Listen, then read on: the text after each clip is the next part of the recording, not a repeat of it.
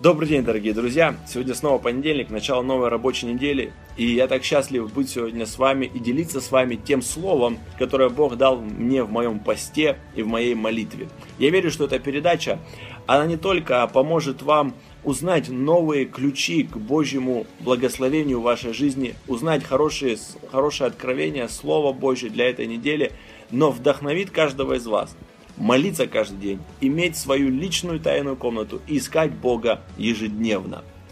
То, о чем я сегодня бы хотел поговорить. Моя тема называется сегодня «Невозможно забрать».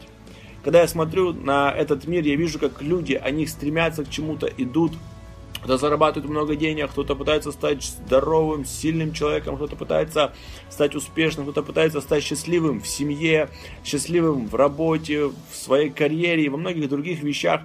Но что мы видим? То, чего люди достигают годами, десятилетиями. Мы видим, что они могут потерять это за одну минуту. Когда мы с вами читаем притчу, которую Иисус Христос рассказал, он сказал, что один человек посмотрел на все, что у него есть, он сказал, много добра лежит у тебя, пей, гуляй, веселись, живи как хочешь. Иисус сказал, глупец, в сию ночь твоя жизнь будет забрана. Куда ты денешь все это? Кому?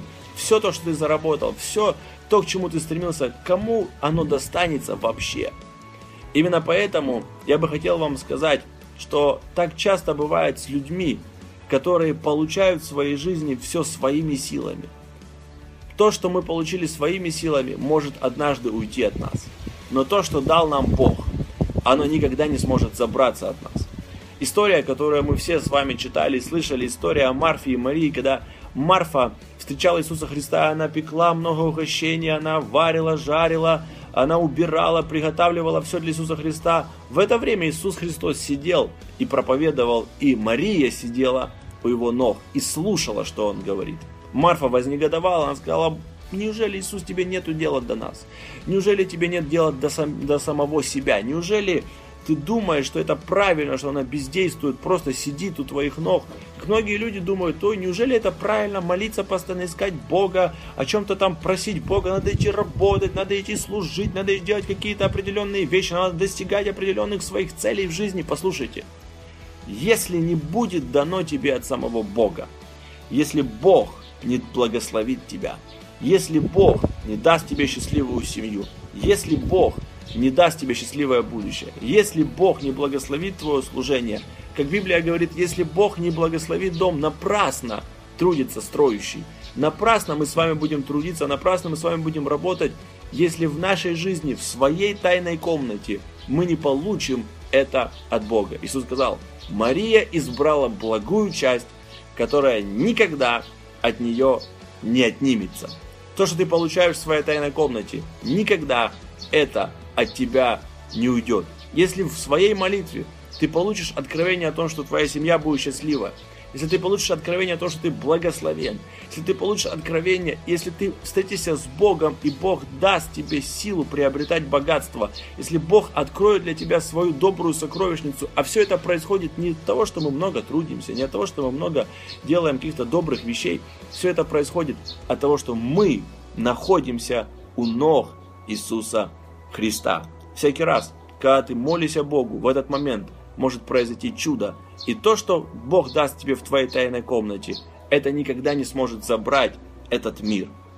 Однажды Яков, поднявшись на гору, был преследуем своим братом, был изгнан э, из дома Лавана. Человек, который был, можно сказать, проклятий, потому что он постоянно обманывал, он поступал неправильно, он был несовершенно, совершенно нехорошим человеком.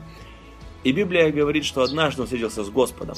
На горе он боролся с ним, и когда начало восходить солнце, он схватился за Бога, и он сказал такие слова. «Не отпущу тебя, пока не благословишь меня». До этого брат его хотел его убить. До этого у него было множество проблем, которые он сам не смог решить бы, никогда в жизни не никакими другими путями. Но в тайной комнате, в молитве, он получил благословение от Бога, написано, и благословил его Бог там, и дал ему новое имя. И когда он вышел, то уже брат не хотел его убивать. Он наоборот, встретившись с ним, обнял его и целовал его, и приветствовал его, потому что он встретился с другим человеком. Мое большое желание, чтобы каждый из вас поднявшись на свою гору, поднявшись в свою тайную комнату, он встретился с Богом, и пусть Бог вас там благословит. Твоя победа, твое решение твоих проблем, оно не находится от того, что ты будешь много работать и поступать э, везде правильно и совершенно. Все то, что мы приобретаем своими силами, может быть отнято от нас но то, что дано нам в тайной комнате. Если тебе дано от Бога быть благословенным, это приходит в тайной комнате, ты будешь благословенным. Если тебе дано быть успешным пастором в тайной комнате, то я тебе хочу сказать, ты будешь успешным пастором. Если тебе дано иметь счастливую семью от Бога, Бог благословил тебя счастливой семьей в твоей тайной комнате, ты будешь иметь счастливую семью. Все, что ты не получишь в тайной комнате, никогда не будет забрано от тебя, и оно обязательно осуществится. Я вдохновляю вас молиться и искать Бога и в твоей тайной комнате получить то, что Бог предопределил для тебя. Пусть Бог благословит вас.